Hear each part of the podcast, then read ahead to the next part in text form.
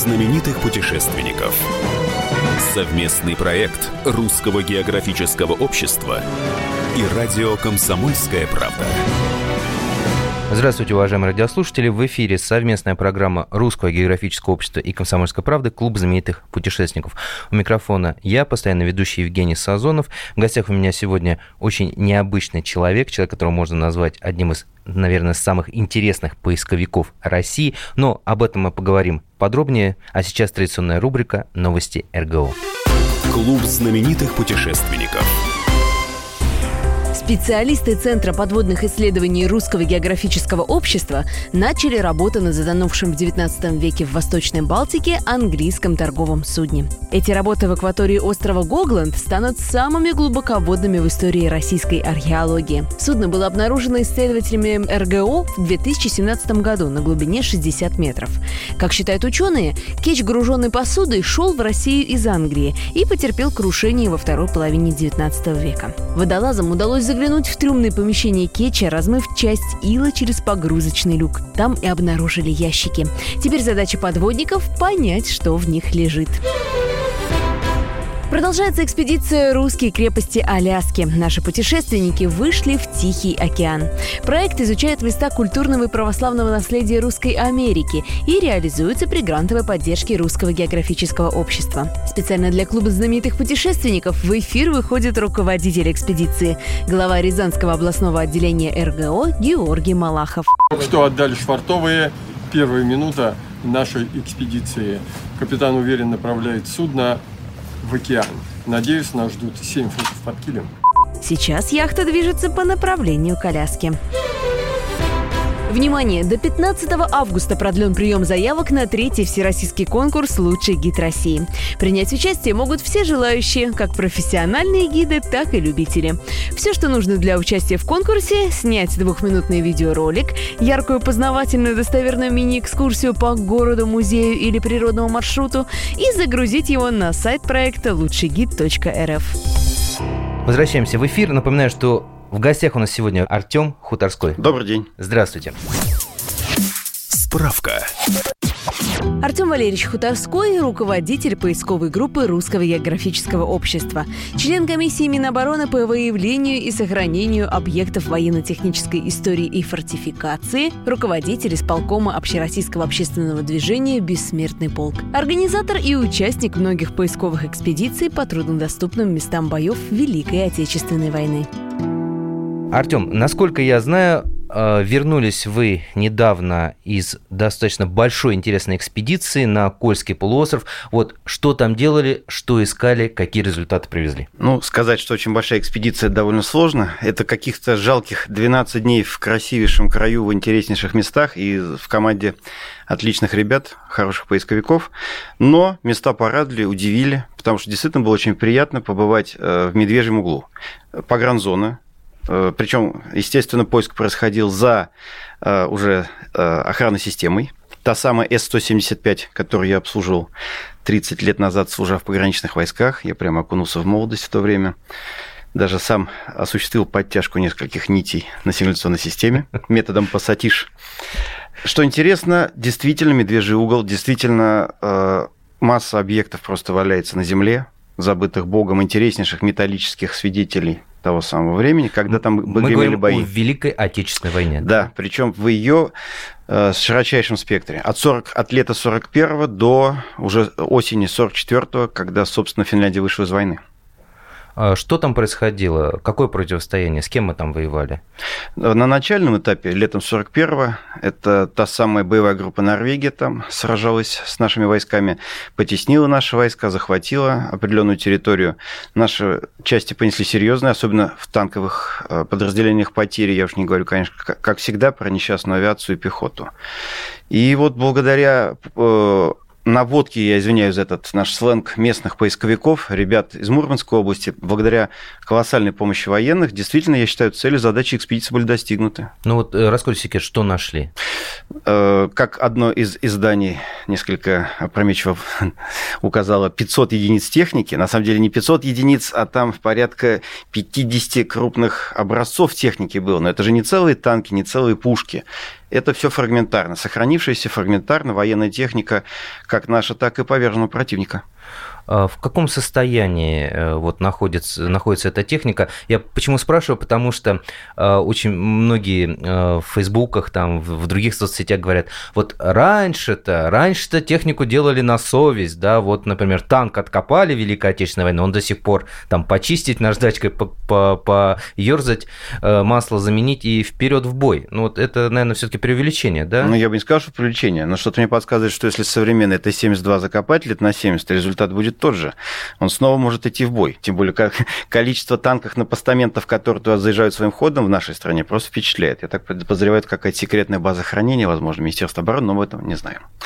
А так, да, действительно, э, знаменитый северный Сохран, как мы говорим, все, что лежит на камнях, на поверхности, то, что не, собственно, под шапкой мха, просто в идеальном практически состоянии. Но, повторюсь, это фрагментарные образцы куски техники. Но чем они интересны и полезны, потому что они все могут быть использованы для восстановления каких-то образцов. Ну вот давайте отсюда поподробнее. Э, вот все знают, что там поисковики находят части танков, части орудий, да. Вот э, дальнейшая судьба. Э, ведь явно, что это уходит не на переработку и не на переплавку, потому что это ценнейшие артефакты. Вот куда потом? В музеи? В нашей стране к сожалению, не всегда успешна судьба таких находок. Э, за последние 75 лет в металл ушли, я думаю, наверное, миллионы тонн, к сожалению, военных свидетельств. Ну, в советские годы понятно, почему это переплавлялось. Это же все-таки было очень близкое наследие войны. Это вызывало ненависть, отвращение. Это не было тогда э, будущими историческими экспонатами. Это был металлолом, который валялся на полях, на дорогах и посреди городов. А сейчас действительно уникальные образцы, которые надо сохранять. И все равно, вот поверьте, находятся тысячи я извиняюсь за слово идиотов, которые вместо того, чтобы хотя бы продать это каким-то коллекционерам, э, собирают металл, эхо так называемой войны, как мы привыкли говорить, чисто для сдачи э, на металлолом, для того, чтобы лишнюю бутылку в неделю приобрести. Господи. Поверьте, мы за последние там, лет 15 оставляли столько раз мобильные телефоны свои по всей стране, никто никогда не звонил. Потому что действительно все прекрасно понимают, что мы приедем, дай бог, через пару-тройку недель, даже, может быть, месяц, а пол-литра нужна сегодня. И отнести в пункт металла э, ту же гусеницу от танка нужно завтра, но не через месяц. Это по этой причине никак не могут нигде найти э, родные гусеницы для колесно-гусеничных танков БТ-5, БТ-7. Не только по этой причине, не, не только. Понимаете, в советские годы государство имело абсолютно совершенно другую доктрину сохранения своего материального исторического фонда. Совершенно иначе трактовалось понятие трофейная враждебная техника. Никто ее не расценивал как свидетельство истории, как уникальный образец того, что должны посмотреть правнуки. Создать экспозицию из советского оружия, боеприпасов, военной техники, да, это было достойным занятием, этим занимались масса музеев как система Минобороны, так и система Минкульта. А собирать трофейную, проклятую, фашистскую, как неправильно говорить, все-таки скорее нацистскую технику, этим никто не занимался. Извините, за это можно было и пойти под суд. За пропаг... Ну а как же, восхваление, ну, Пропаганда. Что? Не, ну извините, но все-таки прадеды, деды э, воевали и оружием противника тоже, и шли в бой. Ни у кого не возникала эта фраза, то, что пропаганда нацизма здесь. Были такие случаи, когда целые экспозиции трофейной техники, причем, вы знаете, это уникальная коллекция сейчас, такой, такой коллекции сейчас нет нигде в мире, они просто отправлялись в переработку. Вспомните известнейшую кинохронику черно-белого периода войны. Угу. Как, я боюсь ошибиться, если честно, по-моему, то ли 43 то ли лето 44 -го года, выставка в парке Горького. Да, да, да, да. Огромная экспозиция трофейной военной техники. Вот поверьте, она в полном составе ушла на переплавку. Оттуда было отобрано несколько единиц бронетанковой техники для Кубинки, все остальное было переплавлено. То же самое происходило с трофейным оружием. Я сейчас закончил чтение потрясающей книги о музейных работниках периода войны, как они спасали музейные фонды, увозясь под нос у немцев. Вы себе не представляете, какое количество экспозиций военной техники, оружия и амуниции было создано, знаете, когда? Осенью 1941 года. Это осень 41-го, тяжелейший период для обороны Москвы, но был приказ по фронту, особенно по западному, э, создавать такие экспозиции в войсках в прифронтовой полосе в тылу для демонстрации нашей мощи, для демонстрации возможности победить эту армию. Раз мы захватили трофеи, значит, мы их бьем и будем бить. Так вот эти все экспозиции, поверьте, они тоже были отправлены в утиль. Вы знаете, мне вот э, это напоминает историю. А, я с большим удивлением узнал, что Орден Победа, э, его дизайн был разработан в 1943 году. То есть для меня было это огромным открытием, что ну, Орден Победы, наверное, это там 45-й год, начало. Нет, 43-й. То есть в 43-м уже думали о победе и были уверены, да, уже начинали выпускать этот орден. То есть у трофейной техники тоже великое открытие, что в 41 году создавали что-то вроде музеев из трофейной техники, чтобы тоже верить в победу. Да, да, были такие приказы по войскам собирать объекты амуниции, письма немецких солдат убитых, для того, чтобы показывать бойцам, молодым пришедшим на фронт, наши возможности, возможности их бить. Ну да, и, к сожалению, многое не сохранилось. А, мы прервемся на э, рекламу. Напомню, что в гостях у нас сегодня руководитель исполкома Общероссийского общественного движения «Бессмертный полк России», а также руководитель поисковой группы Русского географического общества Артем Хуторской. У микрофона Евгений Сазонов. Вернемся буквально через пару минут. Не переключайтесь.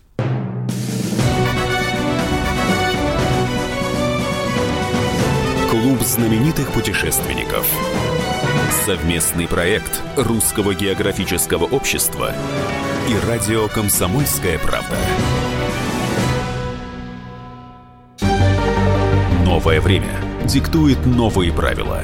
Ты не позволяешь себе подолгу быть привязанным к одному месту. Ты думаешь об удобстве, скорости и доступности информации. Именно поэтому мы сделали совершенно новую версию мобильного приложения «Радио Комсомольская правда» современный интерфейс и обширный набор полезных функций. Возможность слушать нас в дороге, как на iOS, так и на Android. В режиме онлайн и подкасты. «Комсомольская правда». Всегда рядом. Радио жизни. Радио для тебя.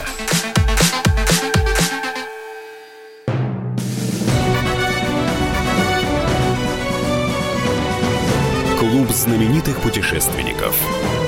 Совместный проект Русского географического общества и радио «Комсомольская правда». И снова здравствуйте, уважаемые радиослушатели. В эфире программа «Клуб знаменитых путешественников», программа совместная радио «Комсомольская правда» и Русского географического общества. У микрофона постоянно ведущий Евгений Сазонов. В гостях у нас сегодня руководитель исполкома Общероссийского общественного движения «Бессмертный полк России», а также руководитель поисковой группы Русского географического общества Артем Хуторской. И мы беседуем сегодня о сохранении истории, которая осталась, так сказать, в металле. А Артем как раз занимается поиском частей танков, да, частей техники разные, и, что самое, наверное, сложное, э, вывозят все это из медвежьих углов, чтобы это попало в музей. Вот, Артем, вот, а как строится рабочий день поисковика? Вот вы приезжаете в эти глухие места, да, и что дальше? Ну, для начала надо поставить базовый лагерь определить какие-то направления поиска, элементарный рабочий график разработать, произвести расчет силы средств, прикинуть запас продуктов питания, воды и так далее. Ну, то есть самая обычная рутина базового поискового лагеря в лесу. Но у нас есть и огромный плюс. Наши экспедиции проводятся совместно с Министерством обороны. То, как это организует Минобороны, ну, поверьте, это действительно там 20 лет назад это казалось бы фантастикой невозможностью. Это просто пять звезд в лесу. Ну что? Палатки, куда солдаты подбрасывают в печку дровишки. Трехразовое горячее питание в столовой, опять-таки под крышей. Изумительная техника, которая позволяет доехать действительно куда угодно. Вы знаете, легендарный грузовик «Урал» – это наше все. И плюс солдаты, офицеры, прапорщики, которые участвуют в этой экспедиции, ну, я бы сказал честно, не из-под палки, не потому что под приказ, а просто потому что они, пообщавшись один хотя бы пару дней с нами, они тоже загораются, им тоже интересно. Все представляете, даже год срочной службы, но все равно рутина во многом. А здесь впечатление, воспоминания на всю жизнь. И плюс это возможность прикоснуться к истории, Конечно. Да, которую ты читал, но, может быть, никогда не видел. Ведь большинство этих ребят из самых простых семей, из далеких уголков России, где и войны-то не было. Естественно, есть какая-то память в семьях об ушедших на фронт и об ушедших навсегда. Но нет экспозиций музейных, нет никакой техники вообще в городских или в поселковых музеях. Естественно, для них это возможность прикоснуться к истории. Они же правнуки победителей. Артем, вопрос как поисковику. Вот самая интересная находка за время всей экспедиции. Вот что запомнилось, наверное, больше? Что... Все равно есть какая-то, конечно, градация находок. Самая дорогая, памятная, интересная. Наверное, если сказать по градации, самая яркая, самая необычная, самая ценная, совершил ее не я. Мы жили в старом немецком доме на Балтийской косе у нашего друга Кости. И разбирая крышу дома, когда он менял черепицу, кстати, тоже немецкую, с войны оставшуюся, он меня позвал, сказал, что здесь есть кусочек для меня интересной техники, кусочек э, пишущей машинки. Когда он ее кинул в руки с крыши, я ее поймал, я минуту, наверное, стал как громом пораженный, онемевший. Это не пишущая машинка была, а кусок шифровального аппарата «Энигма». Да вы что? Да, вот так вот. Сейчас хранится в семье. Вот это да. Я никогда не слышал о нахождении даже кусков «Энигмы», тем более частном доме, да еще в хорошем состоянии довольно. Вот такая была находка. Если говорить о самой дорогой находке, это обручальное кольцо ручной работы Сваровский, который мой приятель потерял рядом с домом в Москве. Я зимой ездил к нему к подъезду с металлодетектором, мы искали это кольцо, не поверите, с 30-сантиметровым снегу у дома у подъезда, где все затоптано и заставлено машинами, мы его нашли. Это именно та техника, с помощью которой вы находите и... Да, обычный металлодетектор, правда, хорошего уровня, вот позволяет делать такие находки. Ну, а, наверное, самая яркая находка – это остров. Открыли для себя заново остров Большой Тютерс в Финском заливе, где уже шестой сезон работает экспедиция, комплексная экспедиция Гогланд Русского географического общества совместно с Министерством обороны. За эти годы мы вывезли оттуда более, я уже сбился со счета, но вы знаете, более 70 образцов, единиц, именно единиц, а не фрагментов военной техники Германии. Это там находили практически целые зенитные орудия? А я бы сказал, практически целые действительно, потому что там не хватало только колес, ну, были взорваны казенники. А так это абсолютно готовые э, музейные экспонаты и, слава тебе Господи, уже экспонирующиеся как в парке Патриот в Подмосковье, так и в Музее авиации Северного флота. Вот там часть нашего труда. То есть, вы знаете, если прямо сейчас просто опустятся руки, все бросить и сказать, у меня больше нет сил, хотя этого не будет. Но даже если это произойдет фантастическим путем, ну, я считаю, что вот мы уже что-то оставили, уже что-то сделали. Мне уже не стыдно будет внукам говорить про правнуков. Вот у меня вопрос, как у юного техника. Ну вот, э, опять же, на, на том острове, когда вы находили вот эти орудия, там же наверняка вот эта вот мальчишеская страсть, да, вот попробовать. А крутится ли вот э, система наведения, да? Крутится. Крутится. Спустя вот поверьте, 70 лет. поверьте, 75 лет, э, как в песке это все лежит, на глубине до 6,5 метров и это крутится. Причем, поверьте, не грели газом, не стучали кувалдами. Несколько единиц действительно вращались, как наведение по вертикали, конечно, не работало, была подорвана эта часть механизмов. Вот э, станина, да, крутилась, наводка по горизонтали крутилась. И шкалы все настроечные были целые.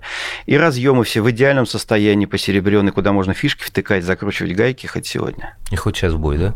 Получается. Боже упаси. Пускай не останут, пускай они, эти динозавры стоят окаменевшие, замершие на месте. Они так столько зла нам принесли, столько слез из-за этого железа выполкали женщины в войну и после войны. Пускай это останется напоминанием другим, кто опять гремит и бряцает, Оружие, кто хочет да. опять повоевать, кому мало. Артем, вот я где-то читал, что вам, наверное, как поисковику это известно, разница в оснащении немецких солдат и наших солдат, да, что вот тот уровень, который был у немецкого солдата там в 40-х годах, вот в принципе э, мы достигли только в последнее время, там вот эти НССеры, зубные щетки. Это вот э, правду говорят или же все таки ну, как бы по уровню... Абсолютная правда. правда Вы да? знаете, если сравнить э, пехотинца 41 года немецкого и нашего, я я бы провел, знаете, какую параллель? Пехотинец 70-х годов вооруженных сил СССР и американец. Вот примерно то же самое. Потрясающая, конечно, личная экипировка, оснащение. Под, э, нереальное количество предметов амуниции. Нереальное. Ну, я молчу про всякие там пылезащитные очки, огромное количество средств гигиены. Потом посмотрите рацион питания рацион каких-то дополнительных амуниционных вещей, типа там ранцы, рюкзаки, сумки, подсумки. Ну, то есть, понимаете, если вот просто взять и выписать на бумагу, ну да, это будет колоссальный перечень у немца. Но только вот, как я об этом уже неоднократно говорил, ведь это же был один из аргументов в пользу той мысли, что им никогда нас не победить. Такая дорогая армия такой маленькой страны с такими убогими ресурсами, даже несмотря на помощь всей, можно сказать, Европы, да, но никогда бы они не одолели СССР.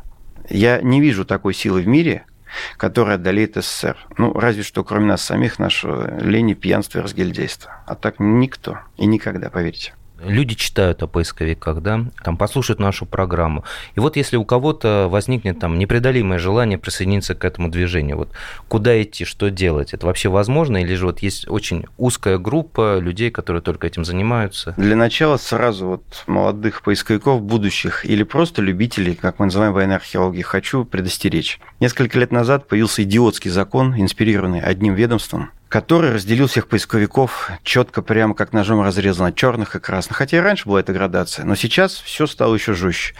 А, неофициальные поисковики, незарегистрированные отряды стали просто, извиняюсь, практически уголовниками. Нельзя выходить просто с металлодетектором в запаханное поле, побегать, поискать монетки. Ты уже преступник. Нельзя в лесу походить со щупом или с металлодетектором, поискать какие-то артефакты времен войны.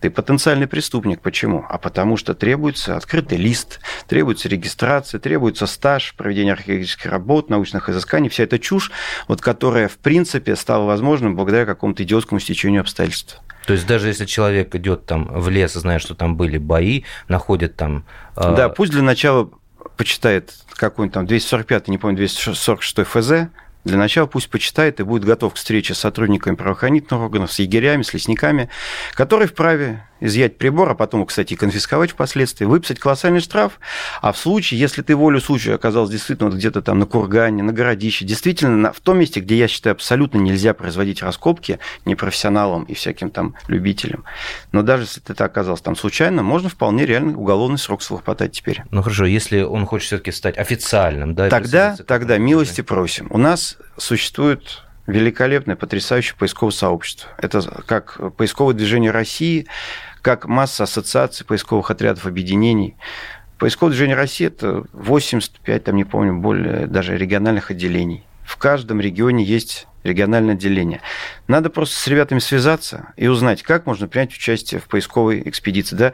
Для начала хотя бы как волонтер. Просто помочь убирать валежник, жечь костер, переносить какие-то там камни, не знаю. Все равно никто для начала ведь не пустит тебя взрывоопасные предметы искать и переносить с места на место. Тем более для этого существуют саперы. воинские подразделения сапера, да. А вот просто для начала начать с самого простого, с помощи. Помоги. Ты же помогаешь не поисковикам, ты помогаешь своим потомкам. Ты помогаешь сохранить историю. Ребята, которые сейчас ищут солдат и их медальоны, они выполняют работу государства, которую в советские годы государство не выполнило. Советское государство этого не сделало. Они бросили своих солдат на поле боя. А сейчас, благодаря поддержке государства и Минобороны, удалось все опять поставить на ноги эту работу, в нормальное русло ее вернуть, когда действительно страна ищет и чтит своих героев. Да, ибо война заканчивается только тогда, когда похоронен последний солдат. У нас этого никогда не произойдет, не к сожалению. Невозможно, поверьте. Последнего мы не найдем. Но давайте хотя бы приложим все усилия. Сделаем каждый, кто что может. Подвига не требуется. Не надо сейчас закрывать амбразуры и идти на таран. Ну, просто сделай, что ты можешь на своем месте. Хоть что-то. Каждый сколько хоть-нибудь чего-нибудь да может помочь. Это золотые слова. Напомню, что в гостях у нас был руководитель сполкома Общероссийского общественного движения «Бессмертный полк России», а также руководитель поисковой группы Русского географического общества Артем Хуторской. Огромное спасибо за то, что... Огромное вам спасибо за приглашение. Да. У микрофона был Евгений Сазонов. Мы встретимся через неделю. Изучайте географию, царицу наук.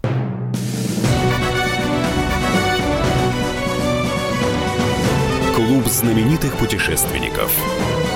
Совместный проект Русского географического общества и радио «Комсомольская правда».